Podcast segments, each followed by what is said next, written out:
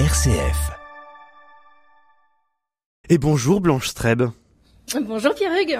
Ce matin, Blanche, vous venez vous aussi apporter votre petite pierre à cette matinale largement consacrée à la cathédrale Notre-Dame de Paris. Eh bien oui, Pierre Hugues, c'est vous qui m'avez même soufflé ce sujet, parce que cette semaine, un souffle de beau et de grand nous a traversé avec la pose notamment de, eh de la croix et l'apparition de la flèche dans le ciel de Paris. Et parce que nous sommes un 8 décembre, un jour spécial, les Lyonnais seront d'accord, ils seront légion ce soir, à orner avec ferveur les bords de leurs fenêtres, avec des lumignons, avec, je crois, dans le cœur, un Merci Marie en bruit de fond. Ce même Merci Marie qui en ce moment orne toute la ville depuis euh, la colline de Fourvière. Et puis merci à vous aussi parce que grâce à la matinale RCF, on est tous un peu ce matin à Paris, à Notre-Dame, qu'on y soit déjà ou pas euh, allé dans notre vie.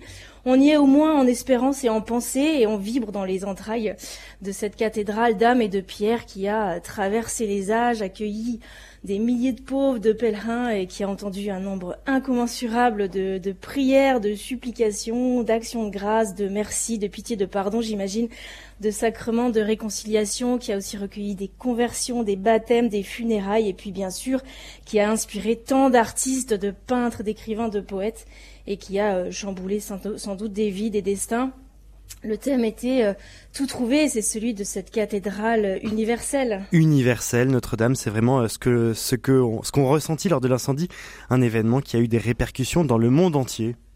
Mais oui, c'est vrai, ce 15 avril, notre drame national de la Semaine Sainte de l'an 2019 glace encore les esprits. Ça avait fait le tour de la terre parce qu'elle a quelque chose d'universel, cette grande dame de pierre, universelle bah, comme Marie.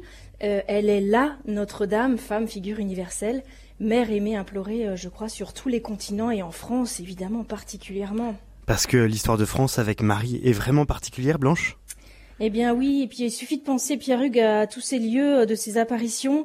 Et vous savez sûrement que si on les relie sur une carte de France, Lourdes, Pontmain, Paris, La Salette, Pellevoisin, eh bien ça dessine un grand M comme Marie sur, sur notre pays.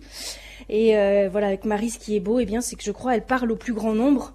Euh, beaucoup l'aiment, qu'on soit croyant ou pas, et même dans d'autres religions. Près de ces statues, il y a souvent au moins une bougie allumée, témoin que quelqu'un euh, s'est confié à elle. Même Gad Elmaleh, un jour de son enfance, y a succombé. Marie, je crois, nous rejoint, elle, elle qui a connu ce, ce glaive de douleur hein, qui transperce le cœur, elle qui pleure au pied de la croix, mais sans jamais quitter l'espérance des yeux. Dans l'adversité, euh, Marie ne dit pas pourquoi, mais comment. Et comme nous, euh, elle comprend pas tout, mais elle garde dans son cœur, elle attend.